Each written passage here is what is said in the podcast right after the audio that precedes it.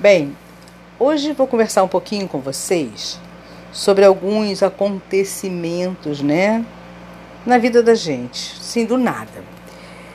Eu estava, né, vou, vou contar uma passagem que aconteceu comigo, não tem muito tempo não, mas eu estava caminhando numa calçada, isso até porque eu quero dar um alerta para vocês, tá? Sabe aquelas calçadas que tem aquela que chamam boca de lobo, não é? Aonde passa esgoto. Aí tem a outra boca de lobo, onde passa é, fiação. E eu estava caminhando por uma calçada e de repente eu afundei a minha perna nessa boca de lobo.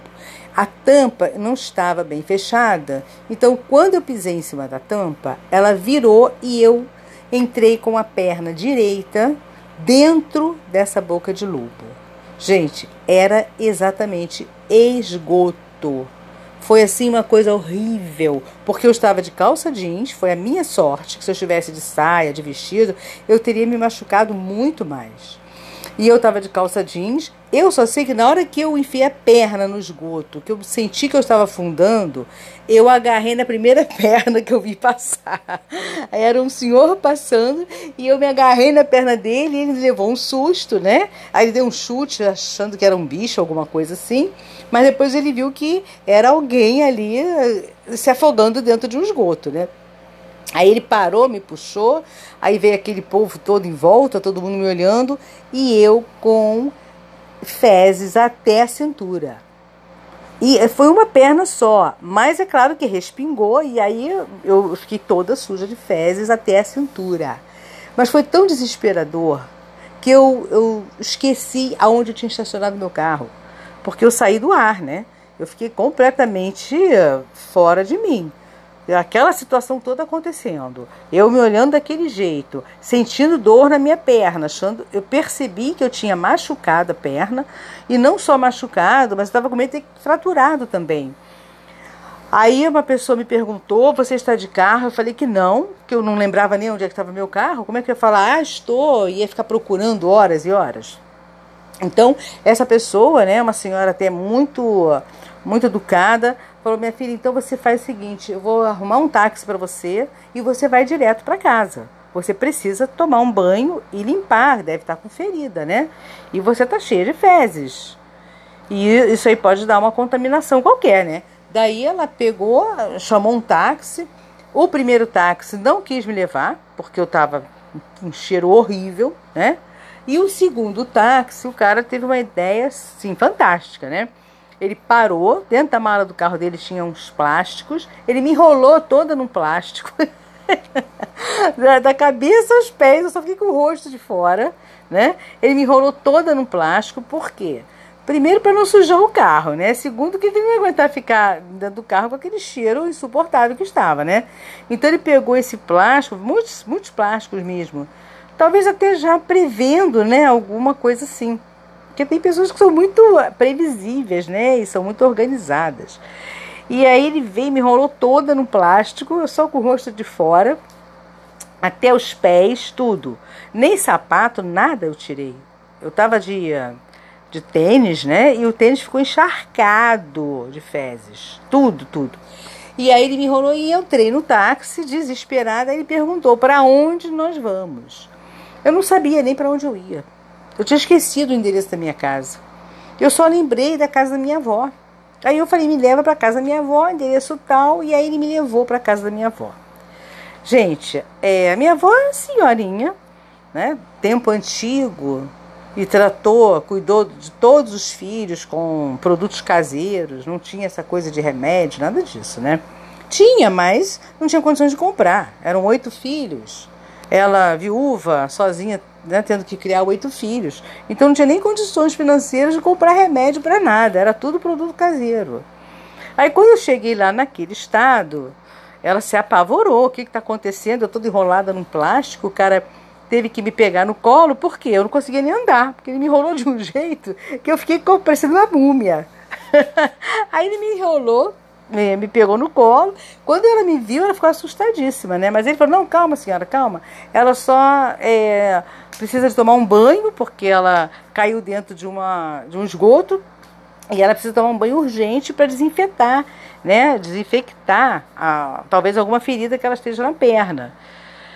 Mas eu já não estava mais sentindo dor, então fratura eu já tinha descartado, né? Eu só estava sentindo ardência na perna. Daí ele foi embora, agradeci muito e tal, aí ele foi embora. Aí a minha avó me desenrolou todo daquele plástico dentro já do boxe, né? Me desenrolou toda daquele plástico, abriu o chuveiro de roupa e tudo, ela jogou aquela água em cima de mim. Aí tirei o, o tênis, tirei a roupa toda, ela enfiou tudo num saco de lixo e foi tudo fora. Não tinha como limpar, lavar nada daquilo, tinha que jogar fora. Aí ela enfiou toda a minha roupa, tênis, tudo dentro de um saco de lixo e despachou. Bem, aí acabei de tomar aquele banho aliviada, mas a minha perna estava toda arranhada. Então, ali naquele ferimento, consequentemente, tinha bactérias. Mas é, eu estava ainda me enxugando quando ela me vem com uma garrafa de água sanitária. Eu olhei para aquilo e levei um susto. Eu falei, que isso, vó? Aí ela falou assim: bota a perna em cima aqui que agora eu vou lavar com água sanitária. Gente, ela gastou um litro de água sanitária nas minhas pernas. Jogou água, jogou, jogou. Depois ela veio com, a, com algodão, passava assim, limpava, mas aquilo ardia, ardia desesperadamente. Aí limpou, limpou, tudo bem, ardeu bastante. Aí ela não fez nenhum curativo, deixou a ferida aberta, eu fiquei com a perna para o alto, assim, para refrescar um pouquinho. E aí ela virou e falou: Olha, agora você não pode botar calça comprida, nada, deixa essa ferida aberta para ela respirar, né? Porque os antigos falavam muito isso, deixa aberto para respirar. Então eu passei a tarde toda lá na casa dela, espera, esperei até alguém me buscar também. Eu não lembrava nem onde é que eu tinha estacionado o carro. Eu sei que o carro ficou pela rua dois dias, que eu não lembrava onde tinha deixado o meu carro. Eu sei que eu tinha, eu tinha deixado o carro num estacionamento. Na época, né, eu me lembrava que era um estacionamento, só que não me lembrava qual era a rua, nada. Por quê? Eu estudava na época nesse bairro e eu, toda vez que eu chegava, eu, eu estacionava em algum lugar. Onde tivesse vaga, eu parava o carro. E tinha estacionamentos pequenos, às vezes estavam lotados, então buscavam uma vaga pela rua. E nesse dia eu já deixado dentro de algum estacionamento que eu não me lembrava qual. Aí, aí no dia seguinte, gente, impressionante. Eu fui embora para casa, não, não coloquei um vestidinho dela que ela me emprestou, tinha aqueles vestidinhos gostosinhos de vovó, sabe, já tá em casa, larguinho. Aí me emprestou um vestidinho e fui embora para casa. No dia seguinte, quando eu acordei, e quando eu cheguei em casa, ela falou assim: não passe nada. Né, na época era iodo, né? Iodo e mercúrio, não existia acho que mertiolate. Não passe nada nessa perna. Dito feito, eu segui as ordens da minha vozinha, que afinal de contas ela tratou de oito filhos. Imagina, você não ia saber tratar de mim. Cheguei em casa, tá, fui dormir no dia seguinte, quando eu acordei, eu estava com a minha perna cheia de casquinha, nos machucadinhos. Não tinha uma inflamação, uma infecção sequer, nada infeccionou. E era para ter infeccionado, porque afinal de contas eu sujei, né? Eu sujei com fezes variadas de, de tudo quanto é lugar, porque o esgoto era na calçada e ali desembocava é, das lojas, dos apartamentos. Então, eu era para ter ficado com uma infecção braba ali, pelo menos nos machucados, né? Que nada. Eu sei que tinha casquinhas aonde estava machucado, não tinha vermelhidão em volta, não criou nada de, de secreção. Eu fiquei com a perna limpa e lisa. Depois que cicatrizou tudo, nem marca nem mancha ficou. Gente, então agora entendam isso. Água sanitária desinfetou toda a ferida que eu estava na perna. E eram feridas profundas, porque conforme eu caí, eu raspei a perna na, na, em volta, nas paredes, inclusive na, na boca de lobo mesmo, na entrada, né? Já tem aquela. A, aquele ferro que estava enferrujado, minha, minha calça rasgou mas nada, nada, nada. Então você vê que os antigos, né, eles tinham técnicas assim fantásticas de cuidar das pessoas em casa. Era quase tudo caseiro. Eu lembro bem disso. A minha avó não existia remédio na casa da minha avó, nenhum, nem para dor de cabeça nem nada. Era tudo assim, é dor de cabeça, aperta a testa aqui, aperta a testa ali.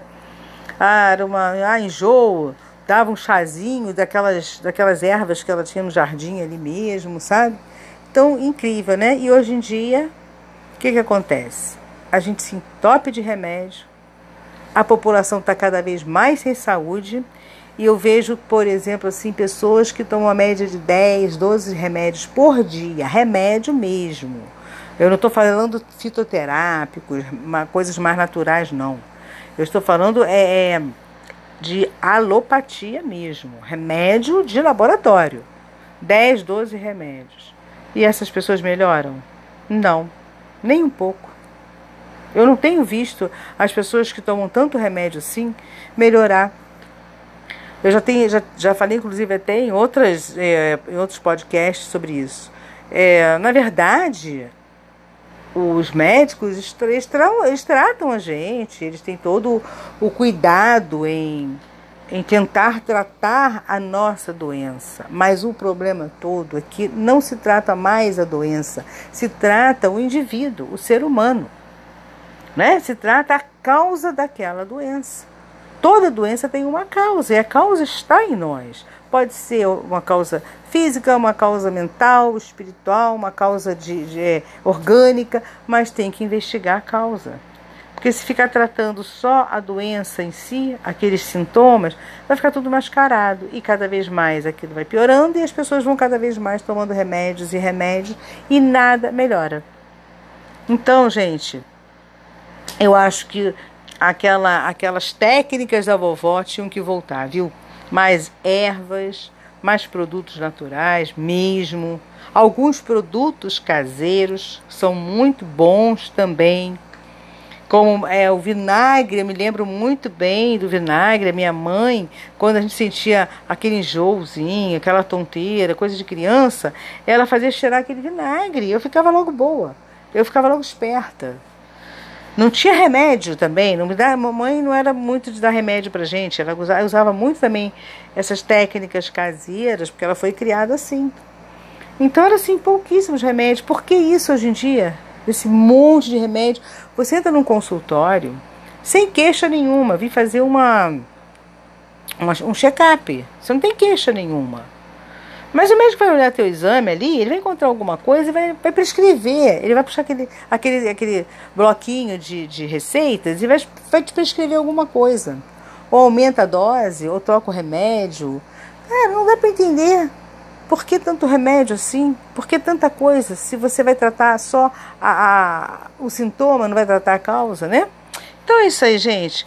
Quisera que o tempo antigo realmente voltasse e os tratamentos caseiros também, né? Então é isso aí, gente. Mais uma historinha para vocês. Tem várias, eu já falei. Preste atenção aí. Né? Acompanhe no podcast que tem umas coisinhas bem legais aí para vocês, é, pra gente bater papo, ok? Bye, bye. Até o próximo. Tchau, tchau.